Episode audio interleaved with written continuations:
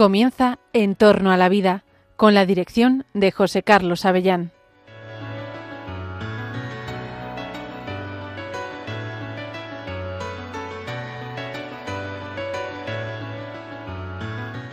Buenos días, queridos oyentes de Radio María.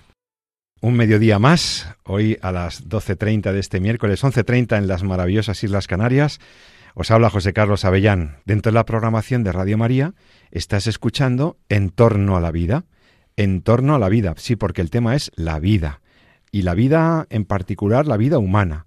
La vida humana que consideramos valiosa, el mayor bien que nos ha regalado el Creador, el mayor bien que nuestro buen Dios nos ha dado, pues para disfrutarla, para darle un sentido, para llenarla de sentido para encontrarnos con Él, la vida que nos da para glorificarle. Y esa vida, esa vida humana, la vida de las personas, tiene una dimensión física, tiene una dimensión histórica y biológica. Hoy queremos hablar de esa dimensión biológica de la vida humana y de su valor. Uno de los problemas bioéticos, uno de los problemas éticos más importantes que afrontan los estudiosos de la ética biomédica, de la bioética, etcétera, es la consideración o el respeto que se tiene que tener a la vida humana en los estadios, en los periodos de más fragilidad, de más vulnerabilidad. ¿Cuáles son los momentos de la vida humana donde somos más vulnerables, más frágiles, más dependientes? Pues por una parte al final de la vida o cuando tenemos una enfermedad que nos hace más dependientes, pues somos más vulnerables, qué duda cabe. Pero también, sobre todo, el periodo que va desde que somos concebidos, desde el momento inicial de la vida humana, hasta el nacimiento, incluso después del nacimiento somos muy vulnerables, pero en la vida prenatal hay muchísima vulnerabilidad. Somos vulnerables y eso es un tema, la vulnerabilidad que ha preocupado a la bioética, a los estudiosos, también a la UNESCO, a las organizaciones internacionales y a la ética médica. ¿Qué se debe hacer? ¿Qué no se debe hacer? ¿Qué es lo debido? ¿Cuál es el debido respeto que se debe tener a la vida prenatal? Y ustedes que me están escuchando dirán, hombre, Avellán, ustedes hablan muchas veces de problemas como el aborto, como por ejemplo la fecundación in vitro, el manejo y manipulación de los embriones. En este programa hemos tratado esos problemas, esas técnicas que presentan problemas éticos. Problemas éticos básicos que incluso el magisterio de, la, de nuestra madre, la Iglesia, pues ha intentado clarificar en numerosos documentos. La Iglesia, que es madre pero también maestra, ha hecho numerosos llamamientos a la prudencia, al respeto eh, incondicional que se debe a la vida prenatal. Por lo tanto, la Iglesia no ha hecho más que constatar que esos sujetos humanos son muy frágiles, esos fetos humanos, esos embriones humanos, y sobre todo esos embriones humanos muy precoces, muy jovencitos, son extraordinariamente vulnerables, pero son seres humanos, son personas que merecen una protección. Esto lo ha reafirmado en numerosos documentos la doctrina social de la Iglesia y los últimos papas particularmente con alocuciones específicas. Sí, nos gustaría hablar de eh, hemos hablado de los embriones, hemos hablado de las técnicas de reproducción asistida, del aborto. Hoy queremos hablar de un tema de extraordinaria eh, actualidad también en este programa traemos novedades de la biotecnología. ¿Cuál es la novedad que traigo hoy, que traemos hoy al programa? Bueno, pues mm, resulta ser que ha habido un nuevo avance en el mundo de la biotecnología.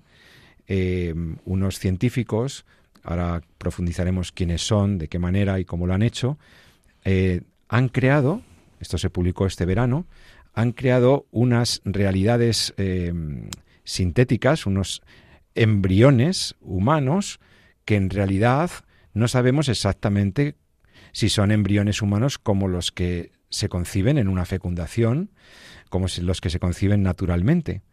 Se han creado embriones sintéticos, los llaman también, si no me equivoco, embrioides, para diferenciarlos de los embriones naturales, y estos embrioides están siendo eh, creados con unos fines teóricamente buenos, ahora hablaremos de ello también, pero no sabemos estos embrioncitos mm, en qué consisten. Cuando se habla de embrioides, de estas recreaciones biotecnológicas, ¿son realmente humanos? Eh, ¿Cuál es su origen? ¿Para qué se crean estructuras eh, con tejidos claramente humanos eh, sintetizados en laboratorio? ¿podemos hacer vida ahora de otra manera en el laboratorio? Bueno, pues vamos a hablar de eso porque es una noticia de alcance. Ya, ya digo, hemos, hemos leído ya algún artículo importante comentando esto, porque crear vida humana es una gran responsabilidad y crear mm, eh, artefactos eh, medio humanos, medio técnicos, pues también tiene su aquel, ¿no? Tiene, tiene su connotación ética. Creo que es muy interesante lo que vamos a tratar ahora con dos expertos. El primero, mi compañero, el doctor Jesús San Román, médico, experto en bioética y codirector y copresentador de este programa, mi querido amigo profesor San Román. Querido Jesús, buen día. Muy buenos días. Encantado, como siempre, de estar aquí con todos vosotros. Un miércoles más con un tema interesantísimo, apasionante, que son estos embrioides, estas cosas que se habla a veces en la televisión con un flash de 10 segundos, pero no nos explican cómo. ¿Son embrioncitos humanos? ¿No lo son? Eh, ¿qué es, qué, ¿De qué estamos hablando? ¿Y se, ¿Y se podrían utilizar estos embriones para, para trocearlos o para generar estructuras? O... Ahora vamos a hablar de ello. Para eso tenemos la suerte de que tenemos al teléfono, hoy nos acompañará en el programa, pues un gran experto también en bioética, eh, buen amigo y hombre comprometido desde hace muchísimos años toda su vida en la defensa de, de, la vida y del bien. Se trata del profesor Nicolás Jouve de la Barrera. Nicolás, que ya ha estado alguna otra vez en nuestro programa, es experto en genética, de hecho es catedrático en la Universidad de Alcalá de Henares, en Madrid. Eh, además, él mm, tiene numerosas publicaciones, no solamente en el campo de la genética propiamente, sino también de la bioética porque ha sido miembro del Comité de Bioética de España, nada menos que el órgano consultor del Gobierno y las instituciones eh, públicas españolas en materia de bioética conocedor de, también de la ética de la biotecnología, siempre le ha preocupado y generó y creó una asociación, la Asociación Cívica, que reúne a un buen grupo de notables investigadores para profundizar en el sentido de la ciencia y de la técnica y ordenarla al bien común, cívica. Les recomiendo que también conozcan esta asociación que ha presidido el fundador Nicolás Jouve. Mm, Nicolás, profesor, querido amigo, buen día. Gracias por estar en Entorno a la Vida, en Radio María. Buen día y encantado, por supuesto, de poder colaborar con este interesantísimo tema que, que proponemos, que propones hoy. Me parece interesantísimo, sí. Bueno, Nicolás, pues se trata de que intentemos explicar a, a nuestros oyentes que como yo, no, la, la, inmensa mayoría no son ni médicos, ni genetistas, ni biotecnólogos, enviar, explicar esta, esta novedad, esta investigación o esta, eh, estas estructuras que, que, de las que hablaba yo, eh, que han sido descritas como embriones sintéticos, ¿no? embriones artificiales, eh, modelos embrionarios o modelos para investigar con ellos, que en realidad no proceden de la fecundación de un óvulo por un espermatozoide, sino que han sido creados en el laboratorio. Eh, ¿Esto quién lo ha hecho? Y ahora nos explicas un poco en qué consiste, pero mm, ¿de dónde, quién, quién ha hecho este desarrollo, estas estructuras embrioides? Bueno, hay varios laboratorios, varias instituciones de investigación eh, de talla mundial que llevan tiempo eh, tratando de, de, obtener eso que tú muy bien has definido como modelos embrionarios, embriones sintéticos, ellos también se los llama embrioides y demás. ¿no? Es decir, son estructuras semejantes a embriones eh, con la idea de poder hacer investigación en ellos, puesto que hay unas restricciones eh, legislativas fuertes respecto a que no se deben, también por razones éticas obvias, no se deben de hacer investigaciones en los embriones eh, humanos en las primeras etapas, evidentemente, de su desarrollo, ¿no? La legislación en Gran Bretaña, en Reino Unido, en otros, en bastantes países restringen la investigación a los 14 primeros días, bajo una suposición que ya hablaremos luego si, si es necesario, de que eso no son realmente embriones, sino les llaman preembriones. Bueno, vamos a dejar esa polémica aparte, pero lo cierto es que hay una restricción, no se puede investigar con embriones en sus etapas tempranas, con embriones humanos, y entonces quedan sin saberse toda una serie de cuestiones relacionadas a por qué muchos de los embriones humanos obtenidos por fecundación in vitro después de la implantación pues no, no progresan, es decir, se colapsa su desarrollo y bueno, y se acabó. Es decir, es una especie de, mm, aborto espontáneo, eh, y eso en una proporción además enormemente elevada en el caso de los embriones procedentes de fecundación in vitro. Claro, entonces hay un gran interés por saber cuáles son las causas de esas etapas posteriores a la implantación, que son las que vienen a partir del decimocuarto día. Si solo se puede investigar durante los primeros 14 días en los embriones, pero no después de los 14 días, es decir, después de la implantación, no vamos a poder conocer cuáles son las causas del rechazo, digamos, de la del, progreso de, la después de la implantación en el endometrio, en el útero materno.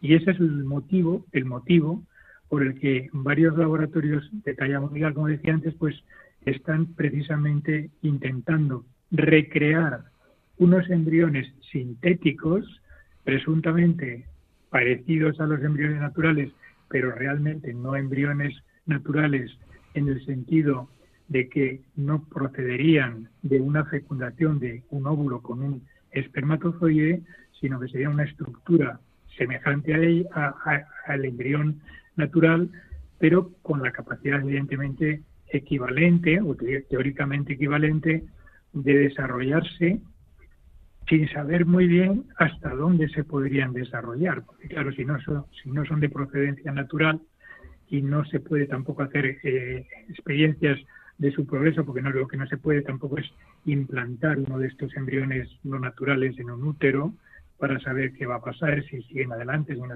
si no siguen adelante. Todas las experiencias que se quieren realizar son simulando, simulando eh, lo, que, lo que podría estar sucediendo en el, en el útero natural, pero son úteros teóricamente artificiales en los que se ensayarían. Por lo cual, ya de entrada, lo que, para no alargarme mucho en esta, en esta primera intervención, lo que se está haciendo es muy artificial, porque ya son artificiales los propios embriones, pero también sigue siendo artificial el medio en el que se implantan, que es un medio, digamos, de laboratorio totalmente, que simula un útero, pero no es realmente un útero. Entonces, estas son las, cuestiones. Ahora, de lo que se trata es de, investigar qué es lo que está ocurriendo durante el proceso embrionario, sobre todo a partir de las dos primeras semanas puesto que en las dos primeras semanas está permitida la investigación, pero a partir del decimocuarto día ya no está permitida, eh, la legislación no permite seguir haciendo eh, investigación con los embriones naturales. Ahora estamos hablando de unas estructuras que, que si presumimos que ya decimos que no son naturales, que son sintéticos, pues sí, escapan a, la cobertura de la, de la legislación, claro, claro. Sí, o sea, entonces he entendido, a ver si lo he entendido bien, eh, nosotros tenemos eh, un porcentaje alto de niños y niñas que hoy día vienen al mundo por vía de las técnicas de reproducción técnicamente asistidas, las técnicas de reproducción asistida, fecundación in vitro, eh, ICSI, etcétera. Tenemos, por lo tanto, un número considerable de embriones que son generados en el laboratorio por fecundación in vitro, se toma el óvulo, se toma el espermatozoide, se fecunda in vitro y luego ese embrión en una, en la, se hace lo que se llama la transferencia embrionaria y se transfiere al, al útero de una señora, de una mujer. Vale. Entonces, eh, lo que tenemos, lo que estos investigadores están intentando elucidar o investigar es ¿Qué pasa? Porque hay una incidencia mm, mayor de problemas de eh, postimplantatorios, entiendo, en, embriones, es decir, que, eh, problemas en la evolución de esos embriones que vienen de in vitro y que eh, luego su desarrollo se complica y entonces quieren buscar una fórmula biotecnológica para tratar de averiguar qué está ocurriendo en ese estadio del desarrollo. ¿Lo he entendido bien? Exacto, sí, sí es exactamente eso cuando se llega al estado que se llama de gastrulación, la gastrula es la estructura embrionaria a partir ya de esa tercera semana. Es decir, cuando ya se ha superado el desarrollo embrionario temprano, que es una, etapa, digamos, de 14 días, donde se van, van proliferando las células, se constituye lo que se, lo que se llama la mórula y luego el blastocisto, entonces, en llegar a ese, ese estadio ya, al agotar esas dos primeras semanas, ya inevitablemente viene eh, la implantación. O sea, luego te implantas o ya eso no, no va a progresar. La implantación lo que asegura es que ese embrión en estado de blastocisto, pero que inmediatamente pasa a la gastrulación, pues puede seguir con todas las garantías su desarrollo embrionario, ¿no? O embrionario porque realmente hasta la final de la séptima semana se considera que es todavía embrión, ¿no? Vale. Bueno, y, entonces esta es la primera parte, el primer planteamiento. Y el segundo planteamiento que nos hacías como punto de partida, doctor eh, querido Nicolás Jouve, es que, claro, eh, en tanto en cuanto las leyes internacionales, por ejemplo el convenio de Oviedo sobre biomedicina y derechos humanos, que ha suscrito España y treinta y tantas naciones más, un tratado internacional para proteger a los seres humanos de los, de los posibles excesos de la, de la biomedicina, de las ciencias, etcétera, dado que ese convenio internacional, las leyes internacionales prohíben, por ejemplo, la constitución de embriones humanos a los solos fines de experimentación, esto es textual, creo recordar uno de los artículos, dado que se prohíbe ellos necesitan investigar con estructuras parecidas a un embrión sin que sean propiamente embriones, también para escapar o quedar fuera, eh, quedar fuera de la, de la prohibición que establece el convenio de Oviedo. ¿Lo he entendido bien?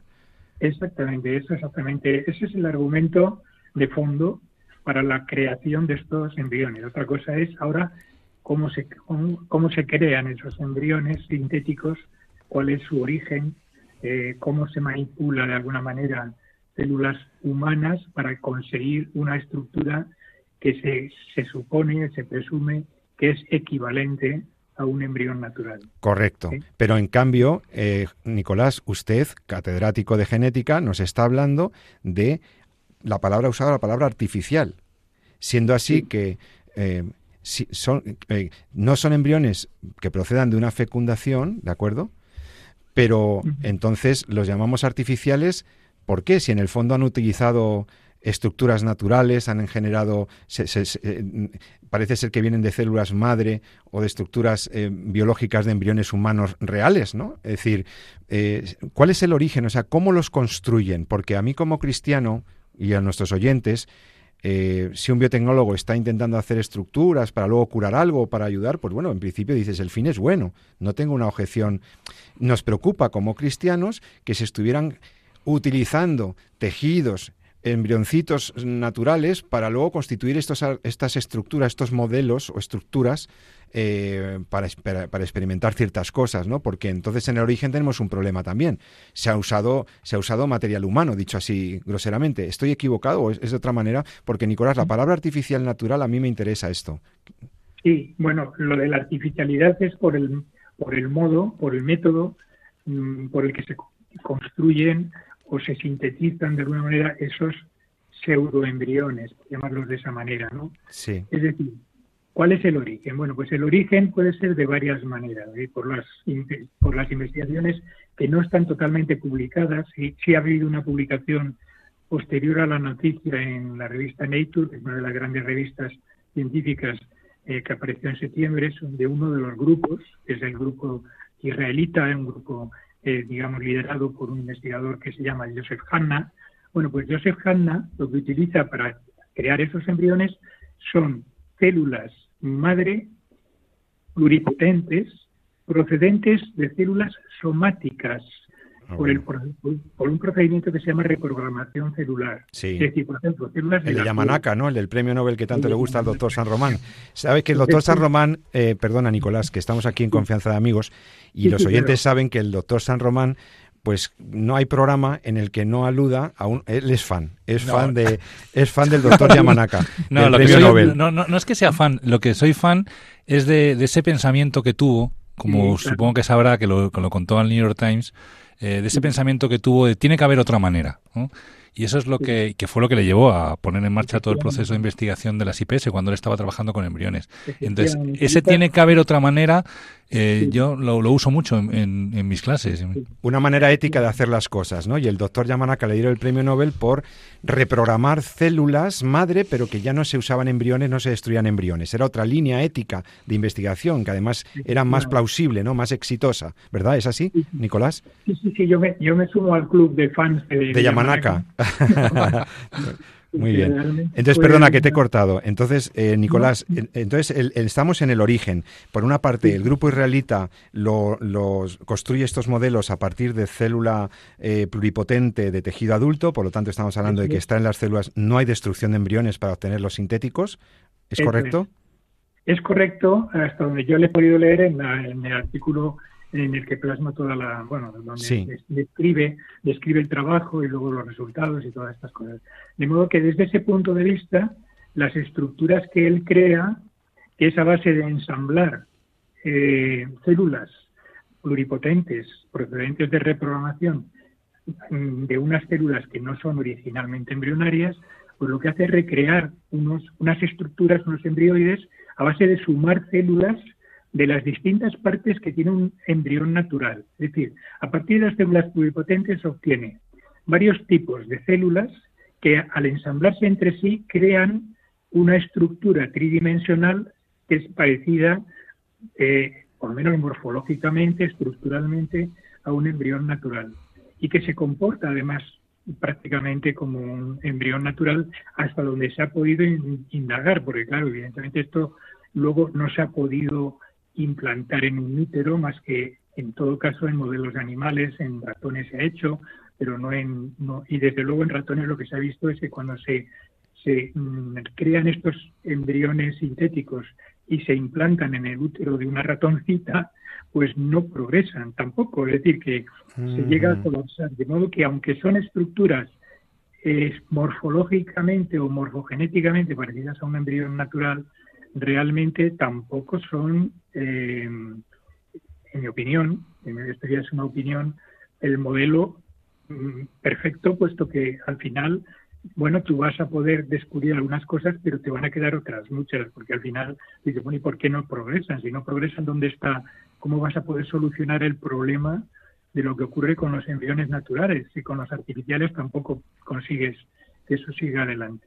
Pero en cualquiera de los casos tiene, tiene por lo menos el mérito de haber creado ese tipo de estructuras que le van a permitir investigar a partir de, lo que pasa después de la implantación en un medio in, vitro, repito, no en el útero, eh, por lo menos vamos a poder visualizar cuáles son las etapas, qué genes empiezan a dispararse y a funcionar para dar lugar a las distintas estructuras pues las que tienen que ver con las estructuras extraordinarias, el años, en fin, el saco vitelino, la, placenta, todo lo que mm, rodea al, embrión en sí mismo y que lo va a proteger y que es precisamente el tema más delicado porque de ello depende que ese embrión al final sea viable, sea viable, claro. Pero entonces este, estas estructuras embrioidales o embrionarias eh, artificiales a pesar de, que no, las hemos visto progresar adecuadamente en, en, ambiente natural, eh, pero, pero en, ambiente in vitro uh, sería posible ver en ellas, por ejemplo, la creación de las estructuras placentarias, o sea, tiene la capacidad de generar uh, trofoblasto, o sea, todas las todas las partes del Sí, sí, sí, sí. De hecho, de hecho es precisamente en la publicación de, de Hanna, también en la de en la de otro, investigador, otro investigador, bueno, una investigadora que es Magdalena Técnica de, de la Universidad de Cambridge, bueno, el Instituto en Cambridge. Realmente en estos, en estos trabajos le están mm, estudiando ya cómo se forma precisamente, pues eso, el trofoblasto, la placenta, y todo lo que son estructuras extra, extraembrionarias o protectoras. Y, ese es el, el meollo de la cuestión eh, mm, estudiar ese tipo de evolución post-implantatoria o después de la implantación, que es al límite al que hasta ahora se podía, se podía llegar. Pero entonces, Nicolás, el oyente que nos está escuchando puede decir, de acuerdo, esto es muy interesante. Estos biotecnólogos han llegado a un desarrollo de unas estructuras que podrían ser eventualmente mm, útiles, pero ¿estamos hablando entonces de seres humanos? Porque ahí está el matiz ético. ¿Son seres humanos realmente? Vamos a ver, hasta ahora hemos hablado, sobre todo por el trabajo de, David Hanna, que es más claro, más claro en, el origen de esas estructuras que llamamos embriones sintéticos, que son estructuras que proceden de células madre eh, pluripotentes procedentes de reprogramación celular. Pero queda una duda.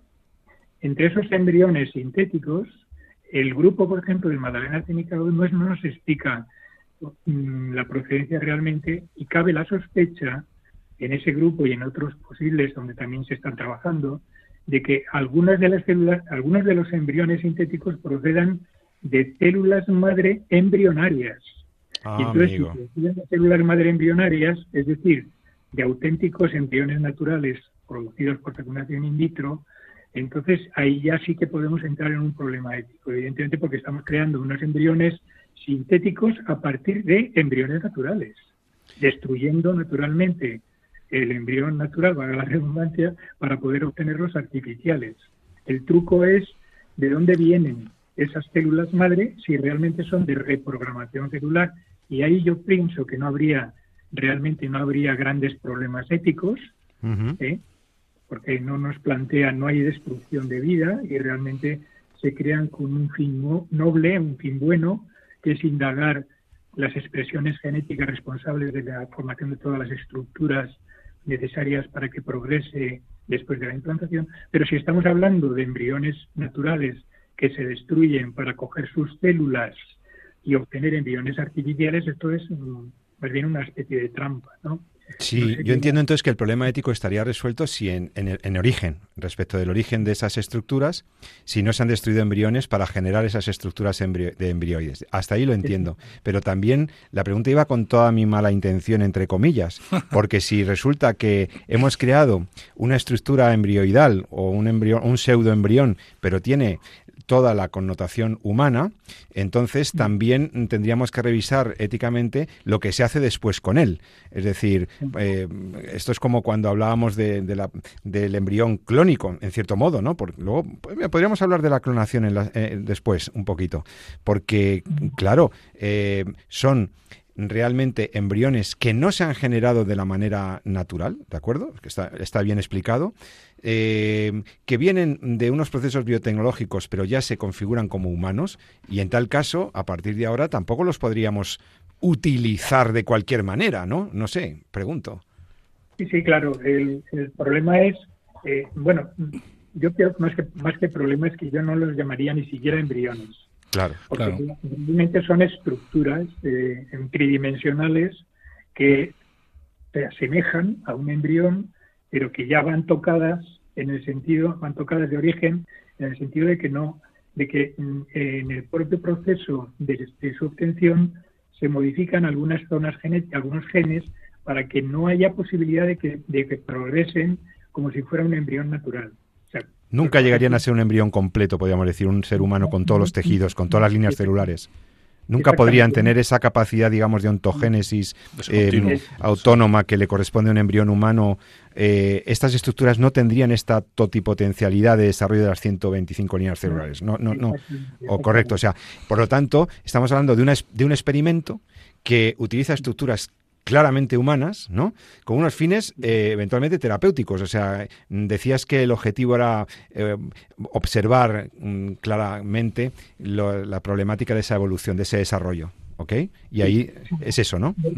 ver qué genes fallan, porque se conoce ya, eh, hay un atlas genético del desarrollo embrionario humano que se conoce bien más o menos en qué momento se activan determinados genes muy importantes, por decir algunos, el SOC2, el OCT4, NANO, etcétera. Entonces se sabe que esos genes que son vitales en su entrada en expresión para, digamos, de alguna manera conducir la, la morfogénesis, son los que parece que deben de estar fallando en muchas ocasiones en, digamos en una fecundación incluso incluso más natural como sería la, la, la, la que, la que tiene lugar después de una implantación de embriones naturales ¿no? Sí. pero ¿por qué no cuajan? ¿por qué no progresan? pues se sabe pues porque probablemente fallan algunos genes en su entrada en funcionamiento en el momento y en el lugar adecuado del embrión puesto que al final el embrión es una cosa muy compleja ¿eh?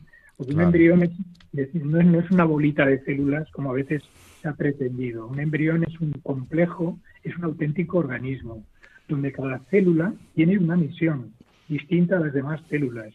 Y en cada célula se activan o se, silencian los genes adecuados de acuerdo con el destino del linaje celular del que va a derivar de ella. De tal manera que, naturalmente, es tan complejo el sistema que mm, lo que se trata es precisamente de ver qué fallos, qué genes son los que fallan en determinados lugares y en determinados momentos para que eh, ese eh, mm, fenómeno de la continuidad se colapse y no continúe, ¿no? Entonces esto es lo que se trata de recrear de alguna manera en los embriones artificiales. Nicolás, en la, en la, en la página de la, de la Asociación Cívica en la que eh, colgaste un breve artículo a propósito de este, de este tema, terminas hablando de lo pueden encontrar los, los, los, oyentes este artículo de Nicolás Jouve en la página de Cívica. Ahí tiene una, hay una parte en la que hablas de la inadecuación del término preembrión, que siempre estamos hablando de que los, los embriones antes del momento de la implantación en la pared del útero de la mujer, esas dos semanas de la, de la anidación, em, ciertamente están desprotegidos y se utilizó la palabra preembrión. Tú como, Nicolás, tú eres catedrático de genética, conoces muy bien la vida humana en esos, en esos inicios. ¿Qué, qué, qué te parece la palabra preembrión? Biológicamente hablando, ¿qué, qué, qué, qué sentido tiene esa palabra?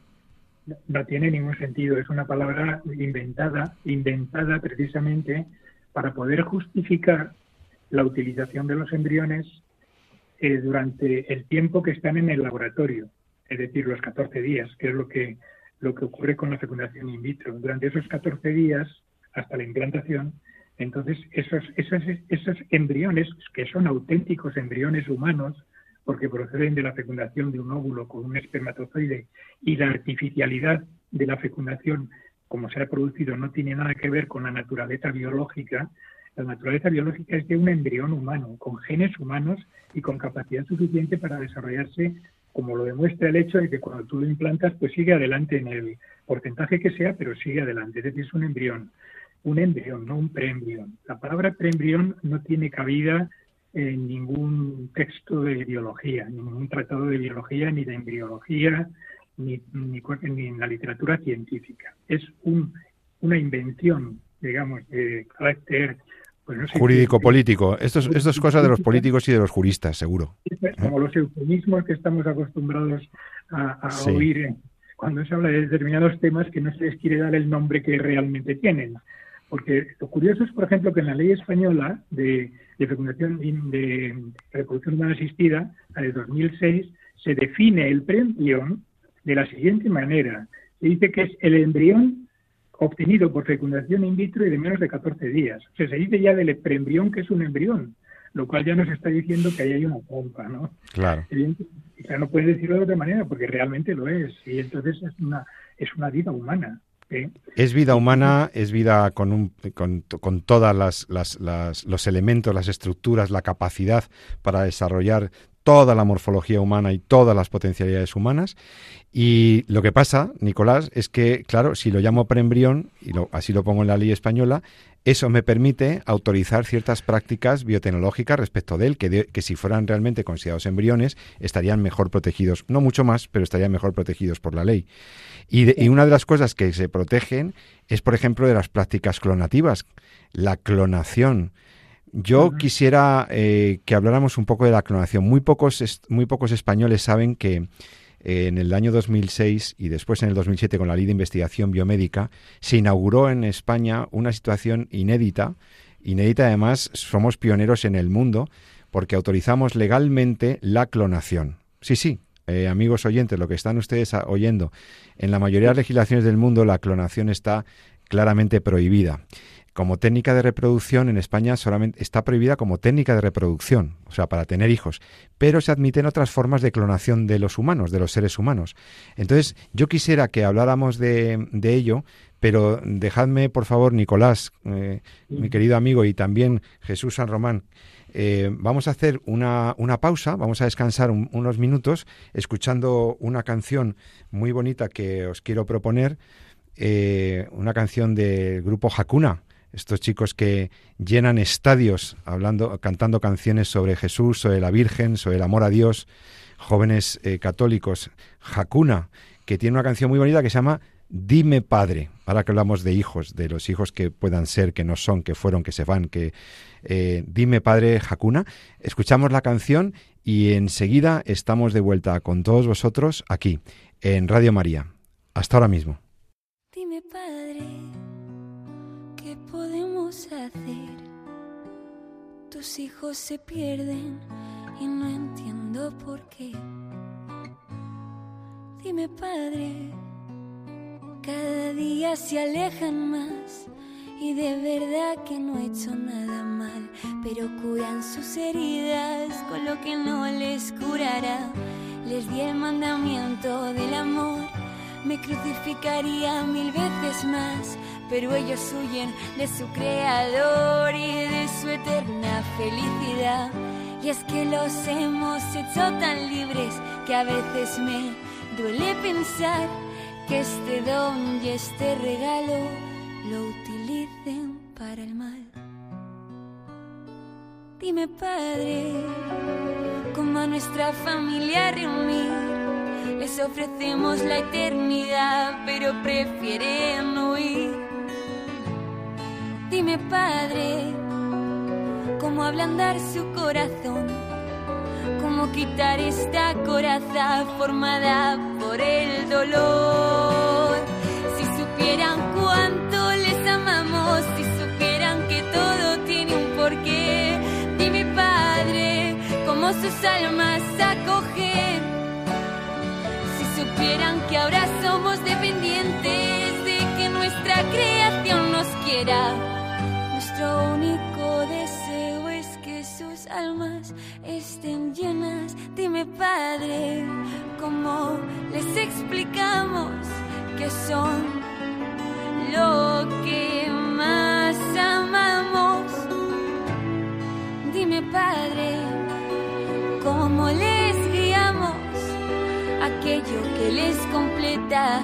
Si es que se refugian en falsas metas y nos destroza verles odiarse, verles odiarse con tanta fuerza.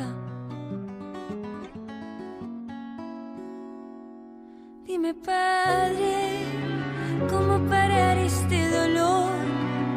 Quiero que me quieran, pero no es obligación. Les miro con mis ojos llenos de compasión y te aseguro que acepto cualquier tipo de perdón.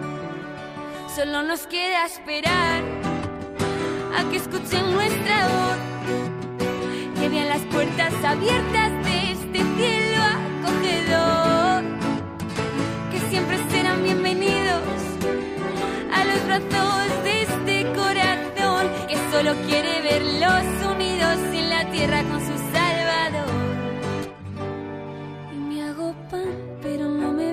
me cuelo en sus pensamientos, pero no me ven, me meto en sus entrañas una y otra vez, lloro todos los días, pero no me ven.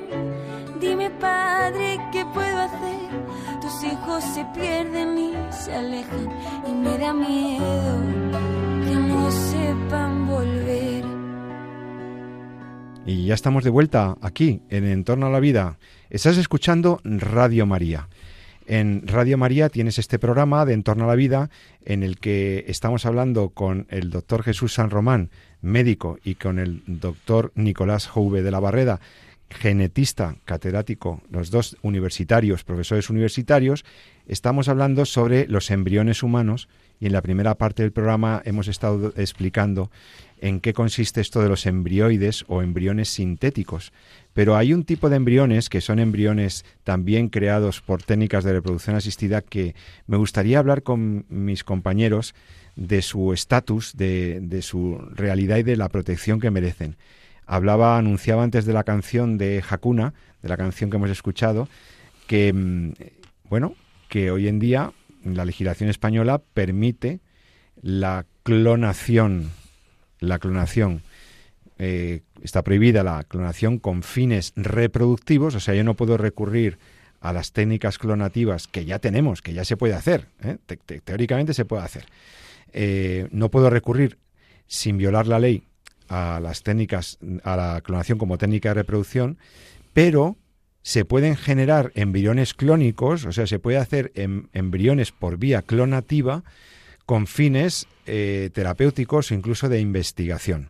Yo quería que hablarais, eh, que habláramos los tres sobre la clonación y sus aspectos éticos, porque no todo lo que está permitido por la ley es éticamente admisible.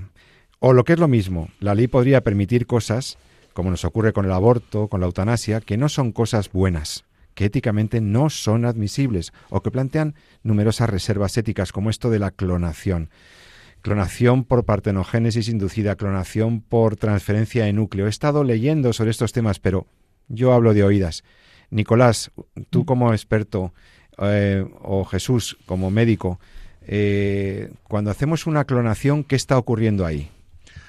A ver, que hable el doctor, el médico un momento. No, yo, perdón, eh, la verdad es que oír a, don Nicolás es tan, tal privilegio que yo no quiero intervenir mucho, estaba explicando muy bien todo lo, lo que eran los embrioides y además ahora el tema de la clonación es un tema que domina y tampoco quiero intervenirle, pero sí quería, no, quería interrumpirle, pero sí quería resaltar eh, algo que hemos dicho yo creo que muchas veces, pero es importante, ¿no? Y es resaltarlo. Y es todo esto tiene, encuentra su sentido, todas estas valoraciones éticas que hacemos encuentran en su sentido desde el momento en que reconocemos la realidad biológica de que la vida humana y la persona existe desde el momento de la concepción. Y por tanto, a ella nos debe el respeto que nos merece el encontrar una persona en sus primeros momentos de su desarrollo. Es decir, no es algo que se va a convertir en persona, sino es un quién, es una persona que ya está, está en sus primeros momentos de desarrollo, en ese continuo. ¿no?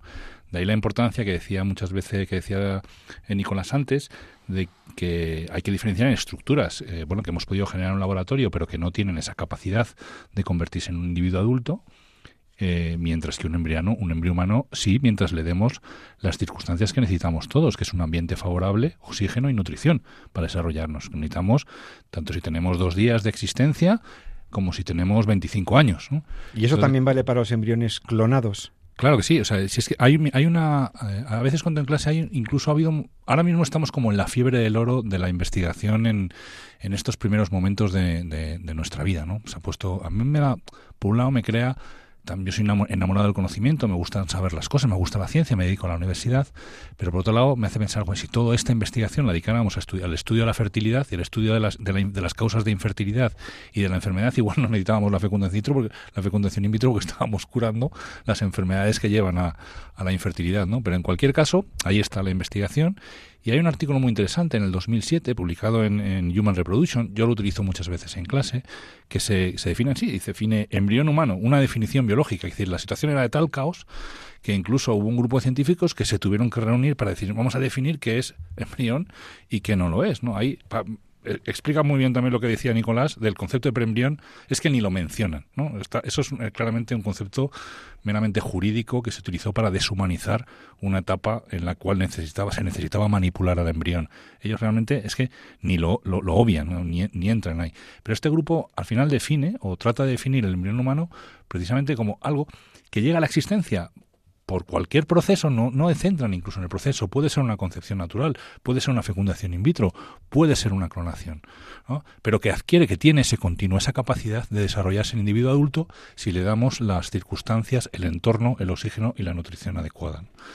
Así pues, busquemos el, el, modo en el que le traemos al mundo, que cada vez será incluso más artificial, lo que está claro es que si lo que tenemos entre nosotros es eh, un embrión humano que de, que de, acuerdo a esa definición, con esa capacidad que lleva ese programa, ¿no? que le va diferenciando, que le va haciendo eh, generar linajes cada vez más específicos y más diferenciados, que se va autodesarrollando hasta llegar a un individuo adulto, estamos ante, ante un embrión humano y por tanto ante una persona humana.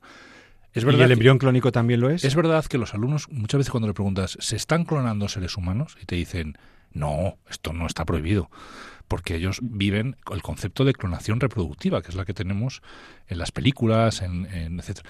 Pero ahora mismo se están clonando seres humanos. ¿Por qué? Porque la ley sí que te permite hacer esa clonación para eh, que el embrión resultante sea fuente de células eh, troncales embrionarias. Células troncales para nuestros oyentes son las células madre, estas famosas células que permiten, que son las que regeneran tejidos, etcétera. Entonces yo puedo obtener ese embrión incluso eh, eh, mediante un proceso de clonación, como puede ser el que se usó con la abeja Dolly para entendernos, y, luego eh, con ese embrión resultante que podría transferir, implantar, como en una técnica normal de fecundación in vitro, y dejar continuar así desarrollo, sin embargo, lo destruyo para obtener células troncales embrionarias. Eso es lo que se llama clonación, se llama clonación terapéutica o clonación del, del, tipo que sea. El objetivo es encontrar, sacar, obtener células para tener. Es como si yo tuviera un paciente mío al cual eh, después eh, lo matara para obtener sus órganos correspondientes, órganos que puede usar en otro trasplante. Es decir, es, el embrión es una fuente de células, se utiliza como fuente de células, pero el proceso por el cual se trae al mundo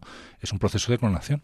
O sea, Nicolás, confirmas que esta tecnología clonativa, en las variantes y modalidades que se han ido desarrollando, permite eh, generar individuos de la especie humana que llamamos embriones clónicos, porque no tienen un origen en una fecundación, eh, porque son frutos de lo que llamamos un acto clonativo y que, como dice el doctor San Román, eh, se pueden utilizar con fines terapéuticos, podrían servir, pero claro, estamos sirviéndonos aquí sí de embriones humanos, plenamente humanos, ¿no es así?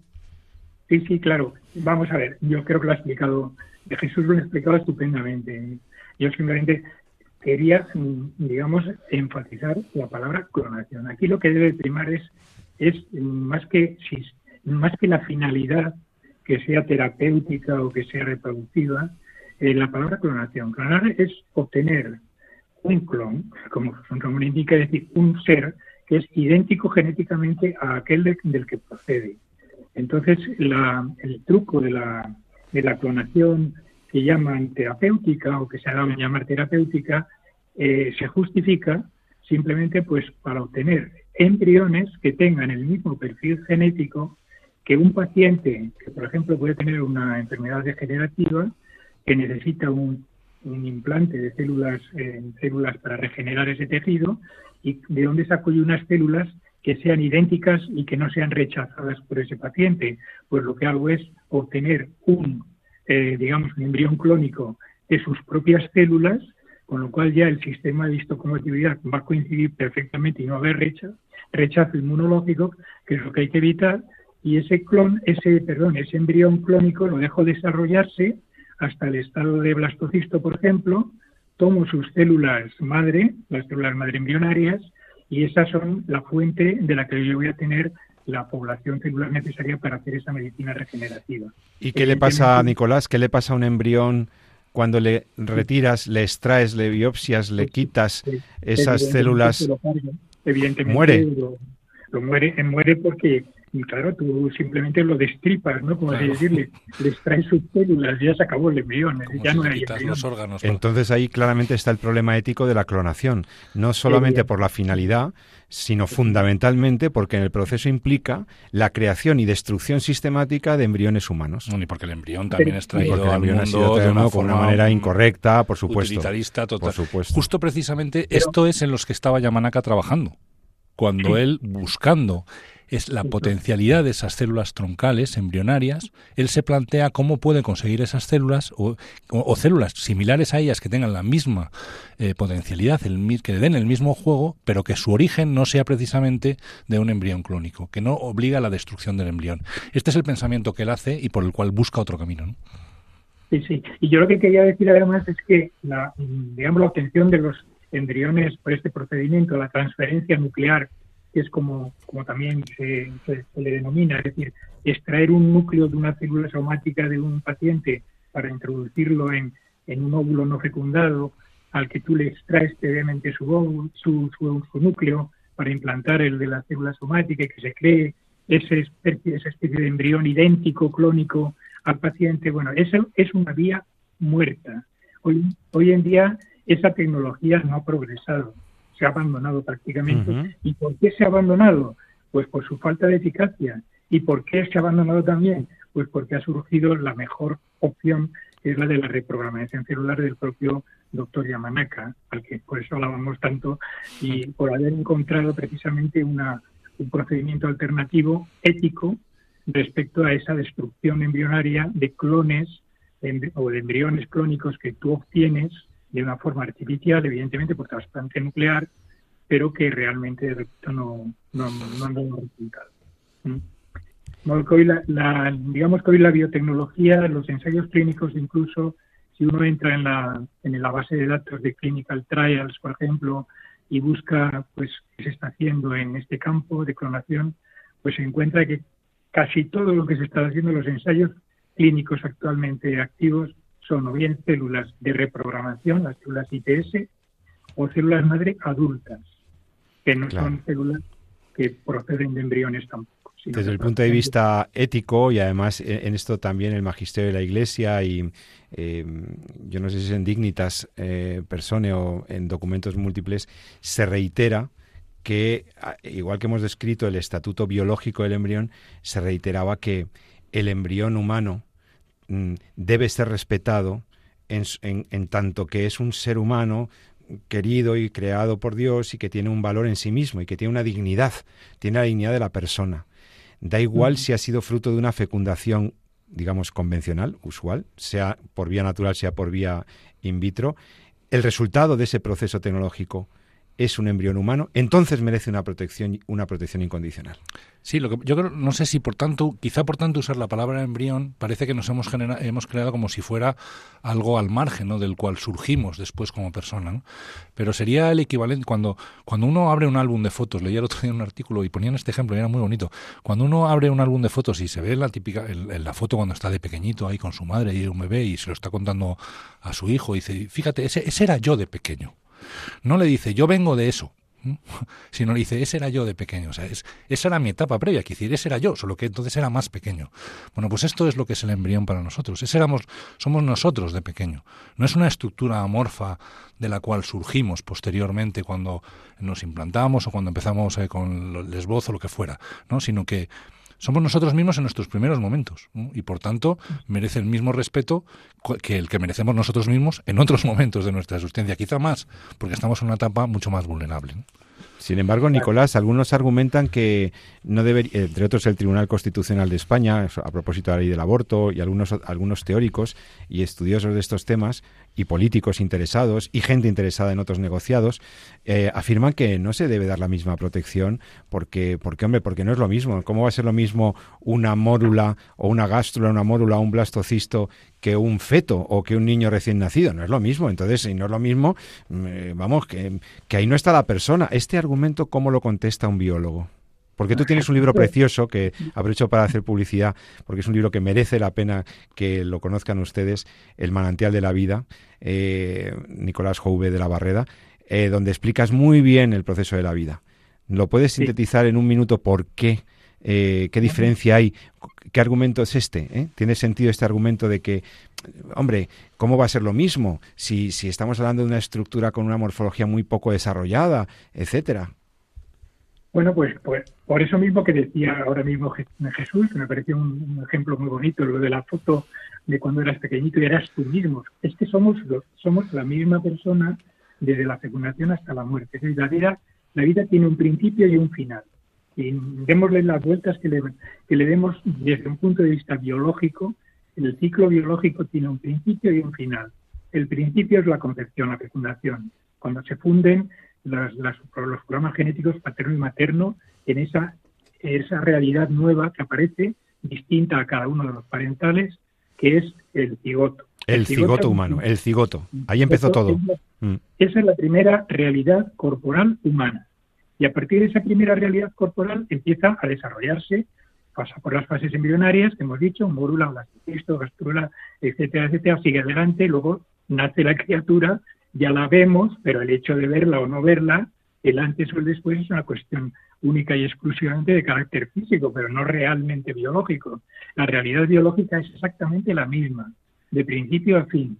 Por supuesto, el final, de, el final del ciclo es la muerte, pero vamos, es que ese marco desde la fecundación, desde el cigoto hasta la muerte natural o la muerte en general, pues mm, es lo que es la realidad de la vida, lo que debemos de ver en un ser humano en cualquier momento, por lo tanto, debería de ser valorada de la misma manera y establecer las mismas normas jurídicas de protección.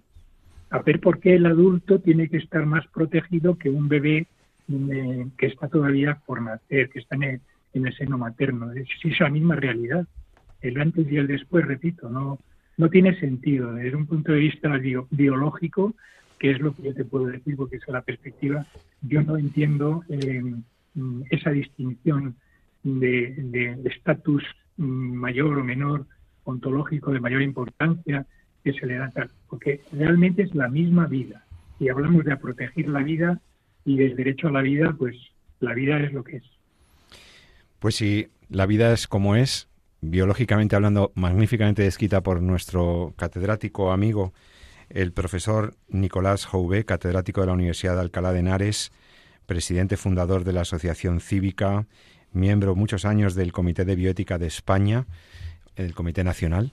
Eh, Nicolás, muchas gracias por describir de manera tan clara el estatuto biológico del embrión. Y bueno, en la primera parte de este programa los que hayáis, os habéis incorporado un poquito más tarde, pues también eh, ha estado describiendo estas nuevas realidades, estas estructuras pseudoembrionarias que, de las que salieron, salió noticia este mismo verano. Eh, entonces, muy interesante también para discernir, ¿no? discernir y ayudarnos a aclarar qué protección merece el, embrión humano en todas las fases de su desarrollo. Como decía el doctor Jesús San Román, somos nosotros, somos los mismos, el embrión es uno de los nuestros desde el inicio, desde el primer minuto, del minuto cero de eh, cuando se funden los programas genéticos de los dos gametos, de, los, de las células del padre y de la madre, tenemos un individuo de la especie humana, una realidad querida por Dios desde la eternidad, en la que nosotros hemos simplemente co-creado y que está ahí para desarrollarse si tiene el ambiente adecuado y si se le permite, claro.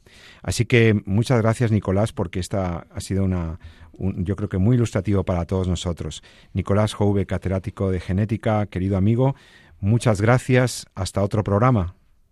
Muchísimas gracias a ti, José Carlos, y a Jesús por, un, placer escucharte, Nicolás, como siempre. Un placer para, mí también escucharos y, compartir con vosotros este, este rato de, sentido común.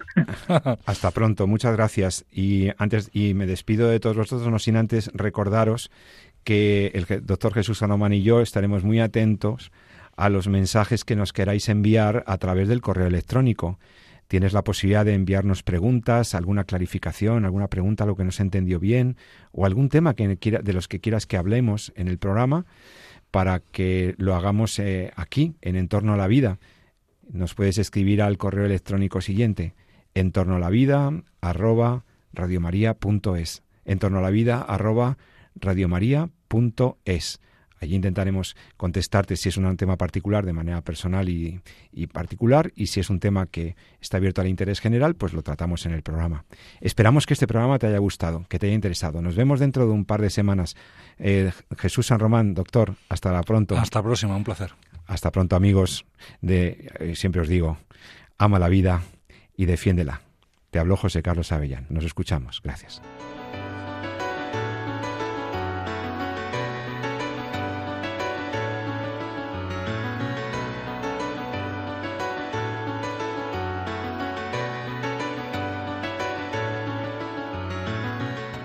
Han escuchado en Radio María En torno a la vida, un programa dirigido por José Carlos Avellán.